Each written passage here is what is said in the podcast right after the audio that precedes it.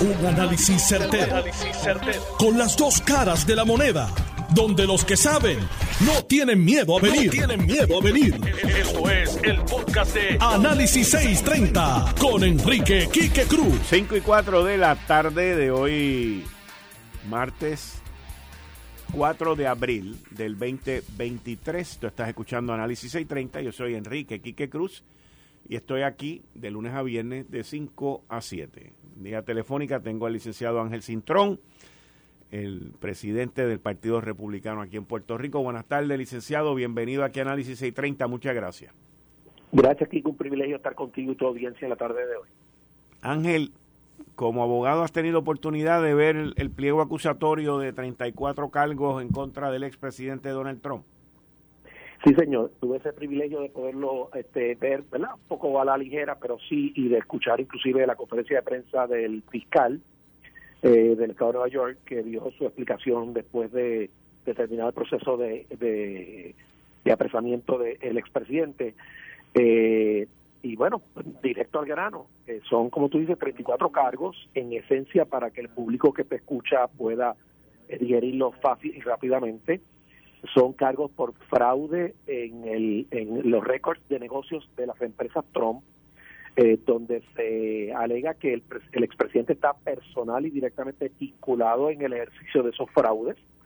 Y son fraudes esencialmente por eh, utilizar dinero de la empresa para hacer pagos ilegítimos y reportarlos de una manera distinta, o sea, pagarle a un abogado diciendo que son servicios legales cuando realmente no son servicios legales, son para otro propósito, pero eso se convierte en delito grave porque el propósito de ese ejercicio fraudulento es cometer otros delitos, a su vez, como lo es violar la ley estatal de elecciones y la ley federal de elecciones, eh, comprando el silencio de tres, de dos personas y de una empresa de comunicaciones, eh, y además de eso, este, en esencia, el presidente eh, supuestamente aparece firmando él personalmente los cheques de esos pagos por un año entero cuando ya era presidente de los Estados Unidos en el año 2017. En el estado de Nueva York, la ley estatal establece que indistinto de que el segundo delito, que es la intención que tú tienes, en este caso de violar leyes electorales, no tengas que tener la jurisdicción o no tengas que probar ese delito, si el propósito del fraude que cometes es para eso, ya se convierte en un delito grave.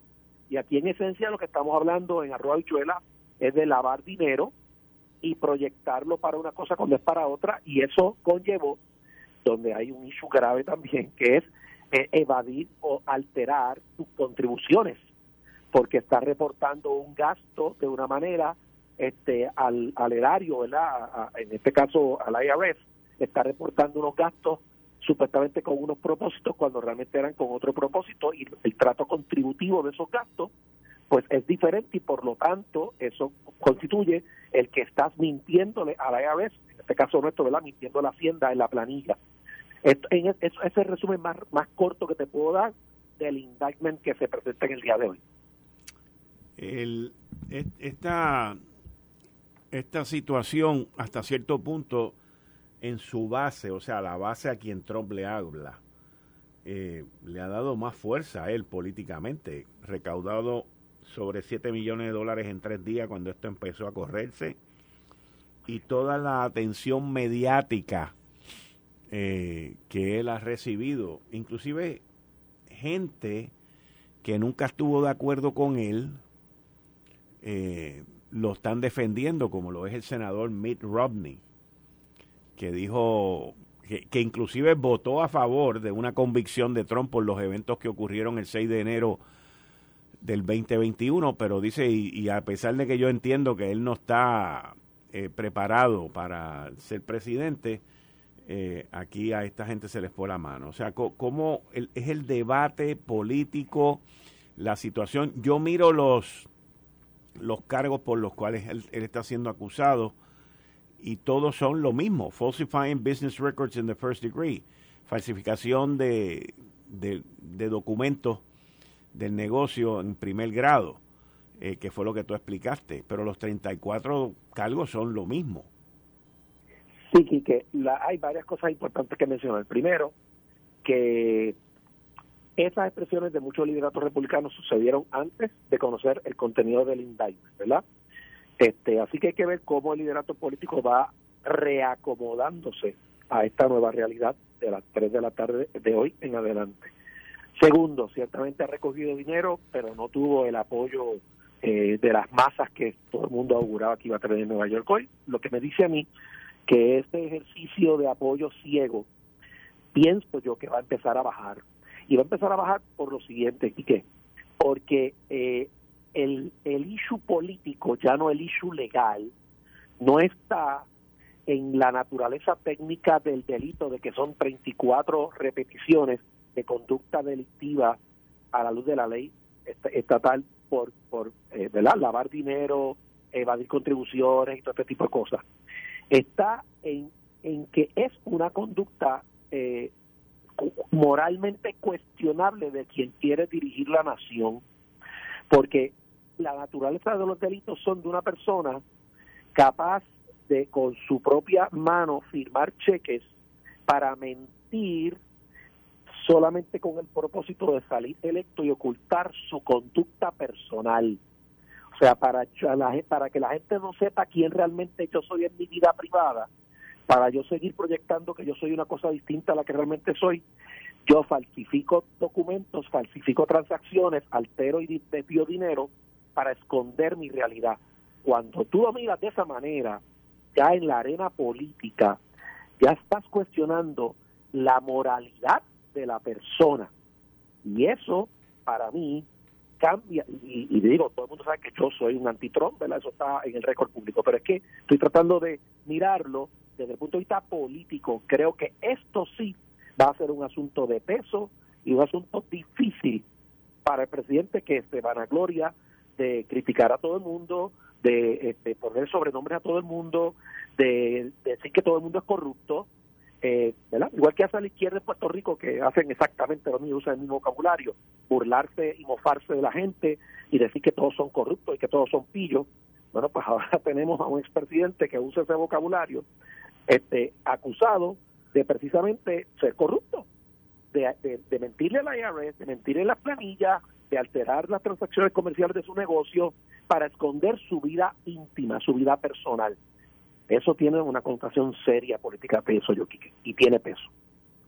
Cuando tú dices realineamiento del, de la parte política, estás, estás hablando de, por ejemplo, Kevin McCarthy, el speaker de la Cámara, y otra serie de líderes republicanos que han salido en defensa de él antes de que saliera el pliego acusatorio cuando tú te cuando tú mencionas de un realineamiento, estás diciendo que mucha de esta gente se vayan a echar para atrás. El mismo Ron de Santi, que es su enemigo y posible contrincante en la en una primaria, también salió a defenderlo. Todo esto antes del, del pliego acusatorio. ¿Tú entiendes que en ese realineamiento el Partido Republicano va a decir que este señor apesta y que no se le ponga a acercar?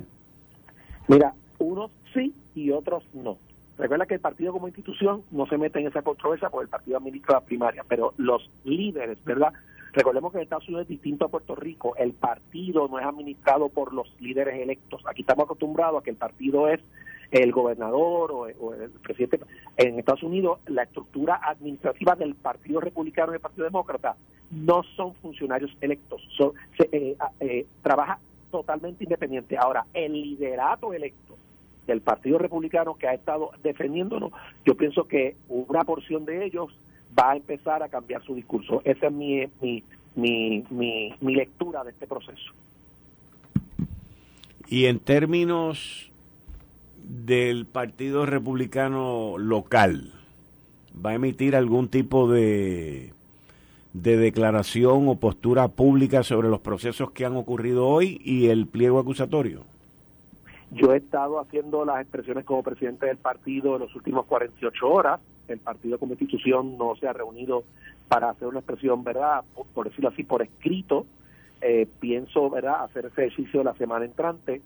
Eh, pero tengo que hacer la siguiente salvedad aquí, que el, partido, igual a nivel nacional, eh, como es quien administra las primarias, está impedido de tomar acciones ni a favor ni en contra de ningún aspirante en primarias y tenemos que guardar mucha cautela con la línea fina entre hacer una denuncia pública de la conducta personal del expresidente vis a vis su candidatura política que ya anunció públicamente. ¿Por qué? Porque si en efecto continúa con su candidatura, es un aspirante y el partido no puede ni hablar a favor ni hablar en contra de ninguno de los aspirantes a presidente de Estados Unidos, porque tenemos que administrar. Y eso también es a nivel nacional idéntico. El sí no puede expresarse sobre candidatos. Ahora, en, yo por eso hago la expresión hasta ahora en mi plano personal a la persona de Donald Trump, no al candidato de Donald Trump. La persona de Donald Trump yo pienso que tiene que responderle a la ley como cualquier otro ciudadano, no puede haber privilegios frente a la ley. Y claro, ahora esto descansa en que la Fiscalía de Nueva York en efecto pueda probar esas acusaciones, porque son acusaciones y el expresidente tiene su presunción de inocencia. Y descansamos ahora en el proceso y confiamos en el proceso judicial. Esto lo vio un gran jurado, que son ciudadanos que pasaron juicio preliminar sobre este proceso antes de acusar ahora irá a un jurado regular en un juicio que será probablemente a principios del año entrante. Y ahí sabremos si en efecto ese grupo de 12 ciudadanos entiende que se cometieron o no esos delitos. Hay gente inclusive que piensa que el, juicio no se va a ver hasta después de las elecciones. No, no, yo no creo que eso va a suceder así. Y el, el juez ya puso un calendario que yo pensé que iba a ser un poco más agresivo, pero obviamente está dando espacio a todas las mociones que la defensa radicará aquí que para dilatar o, tratar de derrotar el proceso antes de llegar a un juicio, pero ya hay una vista, habrá una serie de vistas, pero hay una señalada para este año, hasta el cierre de año, que ya el juez advirtió al expresidente en sala que él tenía que estar físicamente presente en sala. Habrá cosas que no va, no tiene que estar, pero ya le dijo, en tal fecha usted tiene que estar aquí personalmente. Eso ya el juez se lo dijo mirándolo de frente. También salió que en las redes sociales Truth Social, que es una de las redes sociales que Trump envía sus mensajes, publicó una foto de la hija de, del juez Mar Marchán. Pues, Quique, los mismos, los mismos estilos que usa el, el, populismo de derecha como lo usa el populismo de izquierda en Puerto Rico, ¿verdad? Character assassination. Este, y yo creo que la democracia tiene que ahora protegerse de estas personas que se valen de esos estilos eh, de acusar a todo el mundo y de ensuciar a todo el mundo, pero nunca ofrecer este, alternativas. Aquí en Puerto Rico los tenemos en el lado izquierdo, se llama Victoria Ciudadana. Se comportan igualitos que Donald Trump y son tan peligrosos como él a la democracia, porque no te ofrecen nada, no te explican nada, pero para ellos todo el mundo es corrupto, todo el mundo está manchado, nada sirve, ninguna institución funciona correctamente y todo el mundo hace algo por algo. Este, y yo creo que eso este, es un peligro para la democracia de toda la nación y de Puerto Rico también. Licenciado Ángel Cintrón, muchas gracias. Siempre a la orden. Abrazo. Dios los bendiga. Bien, muchas gracias. Ustedes escucharon al licenciado Ángel Cintrón, quien es el presidente del Partido Republicano en Puerto Rico. En línea telefónica tengo al ex fiscal federal Juan Massini Jr. y al ex Special Agent in Charge, que acabo de colgar a alguien ahí, llámalo de nuevo, al ex Special Agent in Charge Carlos Cases. Lamentablemente corté a uno de los dos. ¿Con quién estoy en línea? Quique, buenas tardes, Juan Massini. Gusto estar contigo y con tu radio escucha. Gracias.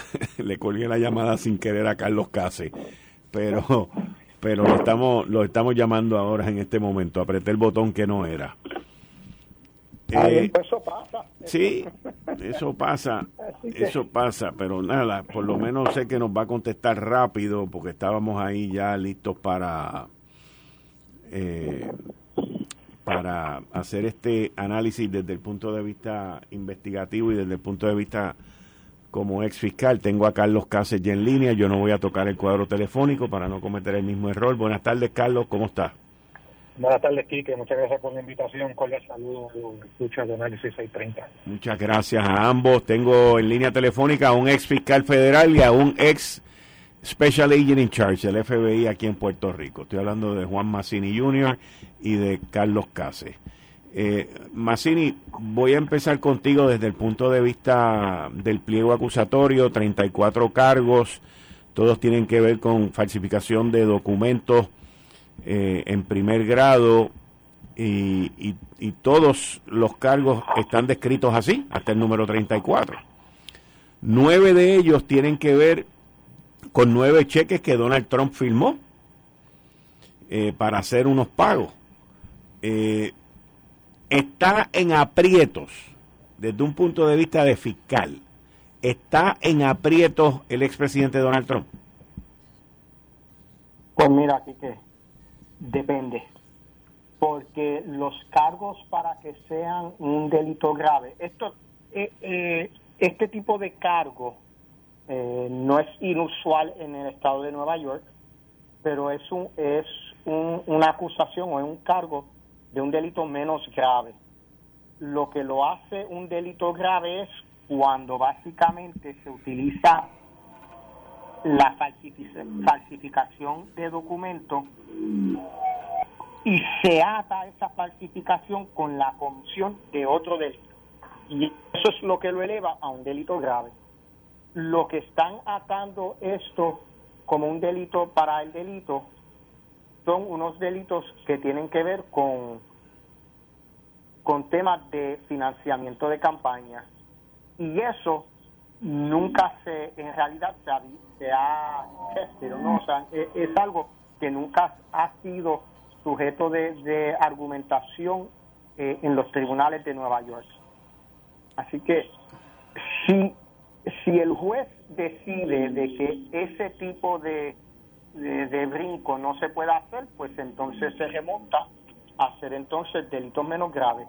Si el juez acepta la teoría de la fiscalía, pues entonces, eh, pues entonces se mantienen como delitos graves, pero es una utilización novel del estatuto y por eso entonces va a depender eh, mucho del juez y estoy seguro que entonces si el juez decide que, que aplica, pues que los abogados de Donald Trump pudieran apelar eh, esa determinación.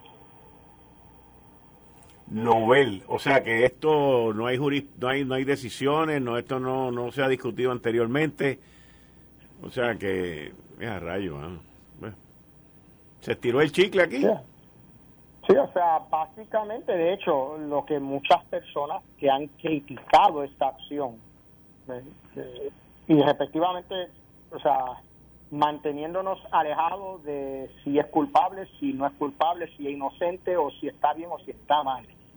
La gente que ha criticado la utilización de esto es que entienden que han estirado la, la ley para tratar de mordiarlo para que, que caiga en esto. Que pudiera ser totalmente válido. Y, y, pero es una utilización del estatuto que en realidad anteriormente no había sido sido utilizada de esta manera. Quiero, quiero hacer un, pequeño paréntesis. Eh, cuando comencé el programa, me, me advirtieron del tráfico tan descomunal que hay en, desde Buchanan hasta Dorado. Hubo un accidente en el peaje de Dorado donde una persona fue expulsada de su vehículo y yace allí muerta. Y eso es la razón, para aquellos que me escuchan, de ese tapón tan grande que hay, que me dicen que empieza, hasta hace poco empezaba en, en y yo creo que ya debe estar cerca de Plaza Las Américas también. Así que mi recomendación, según lo que me explicaron y me dijeron que todavía está allí el cadáver, es que utilicen la carretera número 2 y arranquen por ahí porque el tapón es pero bestial. Mientras tanto, nosotros seguimos aquí el análisis con un ex fiscal federal que nos acaba de dar su punto ahora mismo el licenciado Juan Marcini Hijo y un ex special agent in charge que es Carlos Cáceres. Carlos, desde el punto de vista de investigación, el falsificar estos récords eh, y, y llevar a cabo entonces a un gran jurado. O sea, aquí hay un punto que es muy importante y es que un gran jurado determinó que habían 34 cargos eh, para acusar a, Donald Trump, de los cuales él se declaró no culpable. Pero desde el punto de vista investigativo, by the way, Carlos, esto es un caso que el, el, el District Attorney, Cyrus Vance Jr., que es el que estaba antes de Alan Braggs, lo estuvo también investigando desde otro ángulo también. Y esta parte de, de lo de Stormy Daniels y los pagos y, los récords y todo este tipo de cosas se ha mirado y se ha mirado y se ha mirado y no se había presentado. ¿Cómo tú ves eso desde el punto de vista de investigación? Quique, yo estaba leyendo el pliego acusatorio casualmente hace un rato y lo primero que me, que me llama la atención es que, toda la especulación que ha habido en relación a esta investigación se ha centrado en la figura de Stormy Daniels y es el pago Stormy Daniels. Pero cuando yo veo que son 34 cargos, esos 34 cargos, cada uno tiene que tener actos manifiestos o overacts, que significa que son acciones que, que personas envueltas en esta conspiración eh, llevaron a cabo para, para cometer estos actos ilegales. Y yo tengo que, pensar que estos pagos, 34 pagos, no solo, no todos fueron los 34 estos estos tienen que ser pagos que se, se, se le hicieron a otras personas para guardar silencio bajo la teoría que tiene la Fiscalía de Nueva York de que el presidente y otros trataron de socavar la integridad de la elección presidencial del 2016 como parte de un plan ilegal para suprimir la información negativa en su contra. Así que va a ser bien interesante ver de esos 34 cargos cuántos tienen que ver con Stormy Daniels y cuántos tienen que ver con otras personas. Ok. Bueno, me imagino que también tiene que ver con, con Cohen, eh, porque él, él, le pagó a Cohen, o sea, fue como que un reembolso también, parte de las transacciones estas para Cohen, porque Cohen fue el que hizo parte de los gastos, pero no se me vayan de línea, si pueden, por favor, esperen ahí un momentito, tengo que ir a una pausa, regreso con ustedes inmediatamente. Eh, estás escuchando el podcast de Noti1. Análisis 630 con Enrique Quique Cruz. De regreso aquí en Análisis 630, yo soy Enrique Quique Cruz, hoy martes 4 de abril del 2023. Estoy aquí de lunes a viernes de 5 a 7 y estoy analizando en este instante los 34 cargos que pesan contra el expresidente Donald Trump. Eh, los cargos fueron leídos durante la tarde de hoy en Nueva York. Va a hacer unas expresiones durante la noche eh, desde su residencia en Mar-a-Lago. Eh, conmigo, llevando a cabo este análisis, está el ex fiscal federal, licenciado Juan Massini, y el ex Special Agent in Charge para el FBI, en Puerto Rico y las Vírgenes, Carlos Cáceres. Ahora, antes de que continuemos con el análisis, eh, me reitero en el mega tapón que hay en la PR22 de camino hacia Dorado. El tapón antes de las 5 de la tarde comenzaba cerca de Buchanan, debe estar ya antes de Plaza de las Américas. Sin embargo, me escribió una persona que escuchó el aviso que le dimos y que tomó el carril exclusivo que hay, el carril especial, pero recuerde que me acaba de decir también que está en cuatro billetes el carril. ¿Con? Cuatro billetes.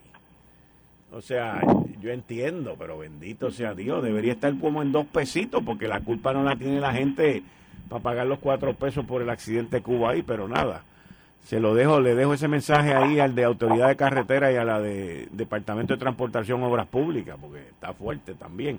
Sin embargo, la persona me escribe y me dice, olvídate, valió la pena, porque ya pasó por ir para abajo y se evitó el tapón en ese carril especial pagando cuatro pesos, pero busquen vías alternas también, la carretera número dos, y, y sigan por ahí. Bueno, en línea telefónica, Carlos Case y licenciado Juan Massini. Eh, ¿Cómo, en términos de, de tiempo y espacio, ya el juez dijo que Trump tenía que estar allí el 4 de diciembre este, para una vista que va a haber. ¿Ustedes creen que esto logren atrasarlo para después del año eleccionario? ¿Están ahí? Sí, eh, eh, sí.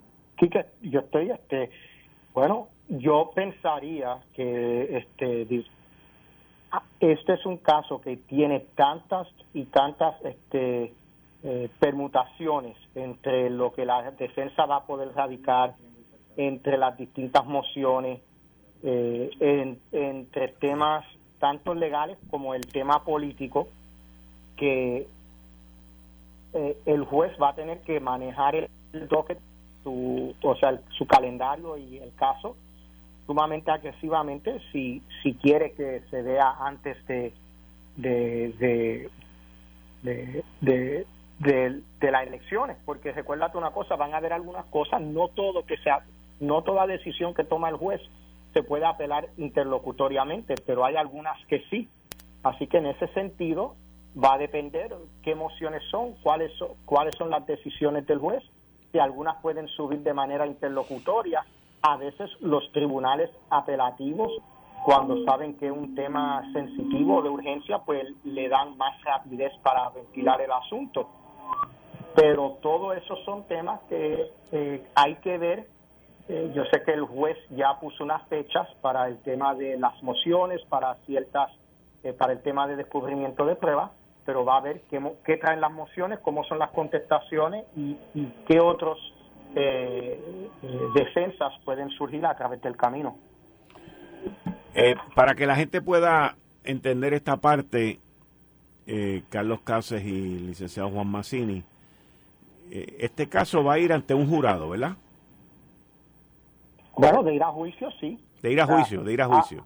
Ah, de ir a juicio y ante un, jurado de, 12 personas de, de residentes de, ese distrito. o sea, de esa región, porque o sea, es el county de...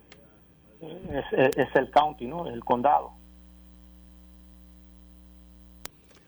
Carlos, tú ves este este caso, o sea, lo, lo desde el punto de vista de investigación, porque este caso se investigó anteriormente, estos mismos cargos, todo esto, eh, bajo el, el, District Attorney que estaba anteriormente, Cyrus Vance, y otros fiscales, inclusive hubo unos que renunciaron porque no se sometieron cargos en contra de Trump, entra uno nuevo. Eh, en términos de haber investigado estos documentos, por lo menos yo sin haber visto los documentos, leyéndome los, los 34 cargos, eh, no creo que sean unos cargos difíciles para que un jurado los entienda y lo y tome decisiones al respecto. O sea, no, no veo como que sea una, una, un tema complicado. Pregunto. Sí, que, ciertamente no deben de ser cargos difíciles de probar, pero los documentos por sí solos, solos, ¿verdad? Standing alone, como decimos, no necesariamente prueban la comisión del delito.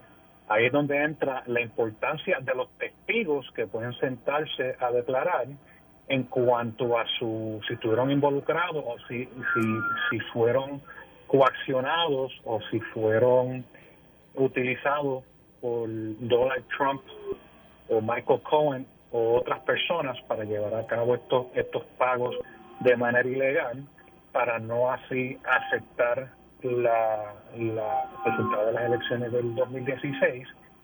Eh, eso es parte de la investigación y eso es lo que lo hace sumamente complejo porque estamos hablando de la figura de Donald Trump, que es una figura sumamente poderosa, con todo el dinero del mundo que puede utilizar para, para su beneficio en términos de, sobornar personas potencialmente o, o eh, ¿verdad? utilizar el poder que tiene.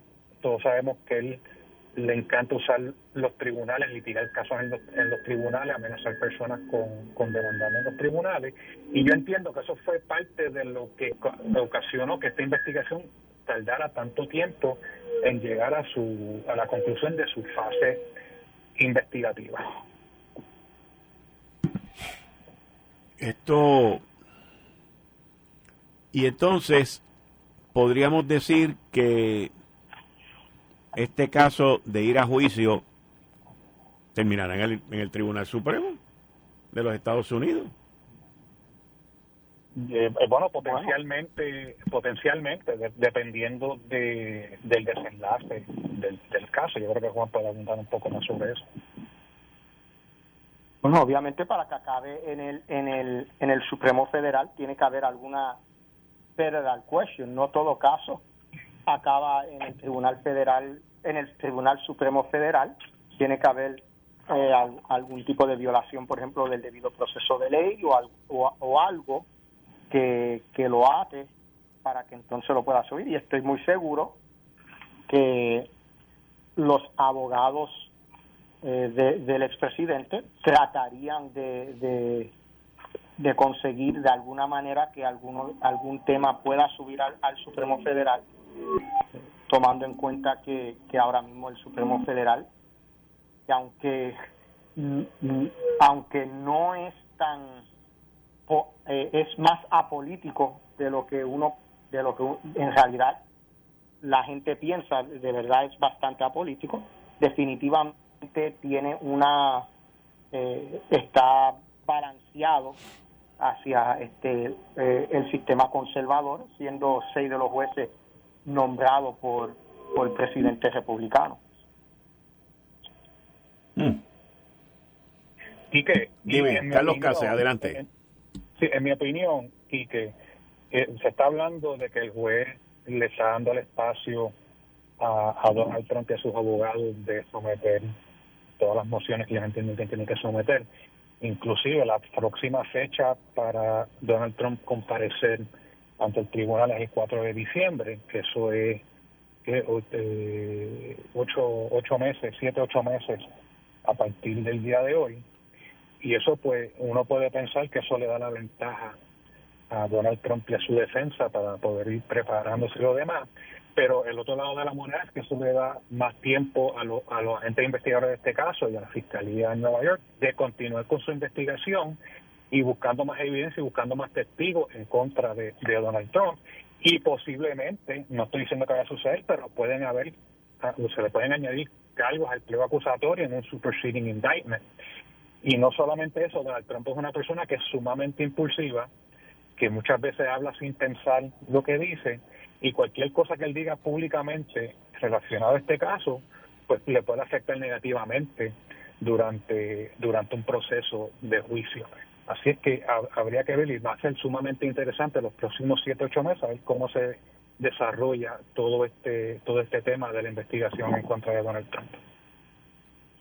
Esto esto es una eh, hoy va a ser un día importante, en eso que tú acabas de hablar ahora, Carlos, de, lo impulsivo que es Donald Trump y, la manera de él comportarse, va a ser bien interesante cómo él reacciona y se comporta en las declaraciones que va a hacer esta noche. Claro. Eh, claro. Porque uno debería de esperar que él va a venir con estos ataques viscerales en contra de, de Braggs, del, del fiscal que lo está llevando. Y, y, digo, yo no sé si lo hará, pero como el tipo es loco y no se sabe qué va a hacer, lo podría hacer inclusive contra el juez, porque él ya ha hecho declaraciones en contra del juez. Él, él, dice que el juez pues ya encausó a uno de sus manos derechas, eh, que es el caso previo que tuvo este juez en esa misma corte. Correcto. Este, y, y al final y a la postre, esta noche Trump va a estar donde le gustaría estar, donde le gusta estar, perdón, que es en medio del ojo del huracán mediático. Yo estoy de acuerdo, Kike, y si yo fuese, como decimos en inglés, a betting man, yo estoy seguro que sus abogados le han preparado unas declaraciones y le han implorado, le han suplicado que se mantenga en esas declaraciones y que no, no, se, no sea parte de eso para no darle más munición a, la fiscalía y a los investigadores y a la opinión pública en cuanto a lo que pueda decir que le pueda afectar negativamente. Tenemos que tomar en consideración esto es interesantísimo todos los convictos que hay de la campaña de Trump del 2016. El cabildero Paul Manafort, que fue su jefe de campaña. Michael Flynn, miembro de la milicia de los Estados Unidos, ex asesor de seguridad nacional. Michael Cohen, que es uno de los principales testigos en este caso, que quiero hablar con ustedes sobre Michael Cohen ahora. George Papadopoulos, ex asesor de política exterior de la campaña de Trump. Rick Gates. Roger Stone, amigo, asesor, Steve Bannon, que después se convirtieron en enemigos. O sea, son muchos, pero concentrándonos en Michael Cohen, abogado. Eh, supuestamente él era el fixer, el que lo arreglaba, el que iba y hacía las cosas y Trump le pagaba a él. que busca venganza, porque Michael Cohen está buscando venganza, porque este, Trump lo dejó solo. Se le quitaron, lo desaforaron, cumplió cárcel y según un artículo que yo leí con que, que relata cómo fue esta investigación de Braggs, en la primera reunión que él tuvo con los fiscales sobre este caso, duró más de tres horas y él salió satisfecho de allí. Una de varias reuniones siendo el testigo principal. Porque él fue el que gestionó los pagos, él fue el que negoció y él fue el que hizo toda esta transacción que por lo que veo en el pliego acusatorio también este eh, Carlos Cáceres y, y Mazzini, eh, varios de estos documentos y cheques Trump firmó mientras era presidente. Bueno, sí, porque esos, eh, la conducta se lleva a cabo prácticamente por todo el año 20, la alegada conducta se lleva a cabo por, por todo el término 2017, porque ellos supuestamente se hicieron los pagos en octubre del 2016 según el pliego acusatorio y el statement of facts y entonces en el 2016 se, se hacen los pagos y los reembolsos entonces ocurren en el 2017. De hecho, los primeros pagos salen de la de la organización de Trump que se eh, que fue el, la, el que se creó cuando él, se, él sale electo presidente y entonces los demás este los demás este eh, pagos creo que fueron los primeros tres salieron del fideicomiso y los otros los otros nueve salieron de su cuenta personal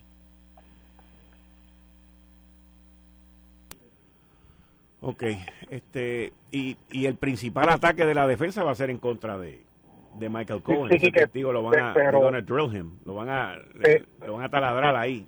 Juan, el licenciado Juan Massini, yo sé que tú te tienes que ir. Agradezco mucho tu participación, pero entiendo que tienes otros compromisos. Sí, este, Quique, de nuevo, mil gracias por, por tenerme y este, saludo a tu radio escucha y estamos aquí para, para, para lo que continúa, que esto pica y se extiende. Muchas gracias, muchas gracias. Ahí ustedes escucharon al ex fiscal federal Juan Massini Jr. Carlos, tú me ibas a hacer un comentario disculpa por la interrupción, que Sí, tenemos, no podemos perder de perspectiva y no podemos olvidar que en el 2017 el FBI lleva a cabo, ejecuta un allanamiento en las oficinas de Michael Cohen y ocuparon eh, cientos y cientos y cientos de documentos que es de donde tengo entendido sale sale mucho de esta de esta información estos documentos que se están utilizando o se van a utilizar como evidencia en cuanto a Donald Trump de él decidir ir a juicio. Y, y ciertamente la defensa de Donald Trump va a tratar de minar la credibilidad de Michael Cohen, lo va a tratar de pintar como una persona que odia a Donald Trump, que eh, verdad que Donald Trump eh, le hizo daño, que lo que quiere es venganza, tiene sed por ver a Donald Trump preso, porque ya que él tuvo que cumplir, y entiende que se cumplió, Donald Trump también tiene que cumplir, pero también tenemos que mirar que los documentos que se van a a presentar como evidencia durante el juicio de llevarse a cabo tienden a corroborar el testimonio o deben de tender a corroborar testimonio no solamente de Michael Cohen sino de los otros testigos que se sientan a declarar en contra de Donald Trump. Ok. Hmm. Y digo, me imagino que esto va a ser un caso que va a costar millones de pesos para defenderse. Oh, sí. Oh, sí, por supuesto. Donald Trump tiene de los mejores abogados que hay para este tipo de casos en los Estados Unidos. Y él no va, él no va, no va a escatimar en, en, en gastos de su defensa si él entiende que lo van a ayudar a, librarse de, de, este caso. Hmm. Carlos Case, como siempre, agradecido. Muchas gracias. Gracias, gracias a ti, Kike. Buenas tardes. Buenas tardes. Ustedes escucharon a Carlos Case, ex Special Agent in Charge para el FBI en Puerto Rico e Islas Vírgenes y también estuvo analizando esto el licenciado y ex fiscal federal Juan Massini Jr. En definitiva, la nación está dividida. No tanto mitad y mitad, pero todavía Donald Trump tiene aquellas personas que creen en él, lo apoyan, Hay mucha gente que entiende que tanto tiempo después que estos eventos ocurrieron, eh, es una persecución en contra de, del presidente. Yo durante el fin de semana tuve la, la oportunidad de leer de otro caso que se está fraguando en contra de Donald Trump. Y del caso que estoy hablando es de, de uno que se está fraguando en el estado de Georgia. En ese estado, y según lo que leí, ese caso es mucho más sólido y mucho más difícil para Donald Trump que este de Nueva York, porque fue el mismo Donald Trump el que hizo una serie de llamadas a el secretario de Estado del estado de Georgia, al speaker de la Cámara, que es la persona eh, como el presidente de la Cámara de Representantes en el estado de Georgia, que, by the way, esa persona falleció.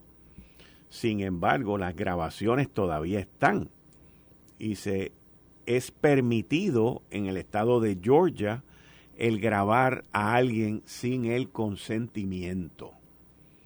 Y las grabaciones de las llamadas cuando Donald Trump está pidiendo, le está pidiendo a estas personas que él necesita que consigan 11.780 votos para cambiar el giro de, eh, de las elecciones del 2020. Todo esto en el, en, el estado de Georgia. Ese, ese caso todavía no ha sido presentado, pero con mucha probabilidad en el transcurso de lo que vaya este año, pues será presentado en contra de él. Y cuando usted viene a ver, este señor va a estar involucrado en varios casos en su contra de camino a una primaria. Pero hasta ahora, hasta ahora, hasta el día de hoy, estos comentarios, estas informaciones que hoy se han hecho realidad, le han servido a él para levantar millones de dólares. Y entiendo que hoy nos enteraremos esta noche, porque lo más probable es que él diga cuánto ha podido recaudar en las últimas 24 horas. Luego de toda esta cobertura mediática, los medios hoy en el, en el juicio, una de las primeras mociones que se presentaron ante el juez era que ellos querían más eh, amplitud en la cobertura, que querían este, poder dejarle saber al público qué era lo que estaba ocurriendo allí. Y por lo que tengo entendido, pues no, no he visto mucho, pero sí he visto dibujos y he visto fotos. Eh, el juez Marchand tiene un gran reto, pero entiendo que es una persona que tiene el temple para el reto tan grande que tiene encima, porque todos los medios, la nación completa, va a estar pendiente de estas vistas, de lo que está pasando y de todo lo que se está presentando en su sala. Al igual que estarán pendientes de los otros casos, principalmente el del estado de Georgia. Michael Cohen, el abogado de Donald Trump, que terminaron esa relación muy mal entre ambas partes y quien eh, es el testigo principal en este caso contra Donald Trump. Me, me llamó la atención y me creó mucha suspicacia el análisis que dio el ex fiscal federal Juan Massini y la semana que viene voy a traerlo para hablar con él sobre esto porque él él entiende que, que Fiscalía, aquí en este caso, en el estado de Nueva York, ha estirado el chicle. Yo cuando vi que eran 34 cargos, uno dice, wow. Pero entonces cuando tú ves los cargos, que pues si firmó nueve cheques, lo cual es válido, by the way, o sea, yo no estoy diciendo que aquí se ha hecho nada ilegal, pero pues si firmó nueve cheques, pues esos nueve cheques, cada uno de esos cheques es un cargo. Pues ahí tienes nueve. O sea que si se cae uno de esos cheques, los demás pues se podrían caer también. No sé. Pero uno se... Eh, mi, mi percepción es que le tiraron con todo, con todo, con todo, con todo, para ver si por lo menos uno, dos, tres o cuatro se podían pegar. Y hay que ver cómo el jurado va a, a decidir sobre esto porque es en el estado de Nueva York. Es un estado demócrata. Es un estado sumamente demócrata. Es un estado que conoce de primera mano todos los cuentos de Donald Trump, toda su quiebra. Él vive allí, él vivió allí hasta hace poco, que después se mudó para Florida, cuando salió de Casablanca. Pero es el estado que lo desprecia fue interesante un video que vi porque en un, había una barrera y a un lado estaban los que apoyaban a Trump y al otro lado estaban los que odian a Trump y se estaban gritando de parte y parte separados por, por unas barreras de esta de metal. Y, y las cosas que se gritaban y bueno, ellos la pasaron bien allí ambos bandos tirándose y gritándose 20 cosas pero la ciudad estuvo paralizada Mucha gente, para que ustedes sepan, porque hablé con varios de ellos, mucha gente eh, se quedaron en sus casas trabajando, mucha gente no bajaron a la ciudad, especialmente al área baja de, Manhattan, porque esto desde anoche, pues, tiene una parálisis completa en seguridad y en tráfico de lo que está pasando allí. Ya este señor se montó en su avión como eso de las 3 y 40, 3 y 45 se regresa para Florida y debe estar este, revisando y mirando las expresiones que él va a hacer durante la noche de hoy, que las verá usted por todos los canales, por todos lados.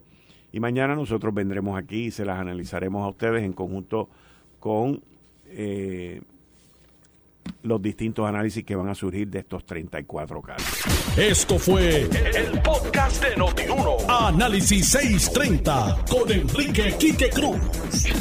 Dale play a tu podcast favorito a través de Apple Podcasts, Spotify, Google Podcasts, Stitcher y notiuno.com.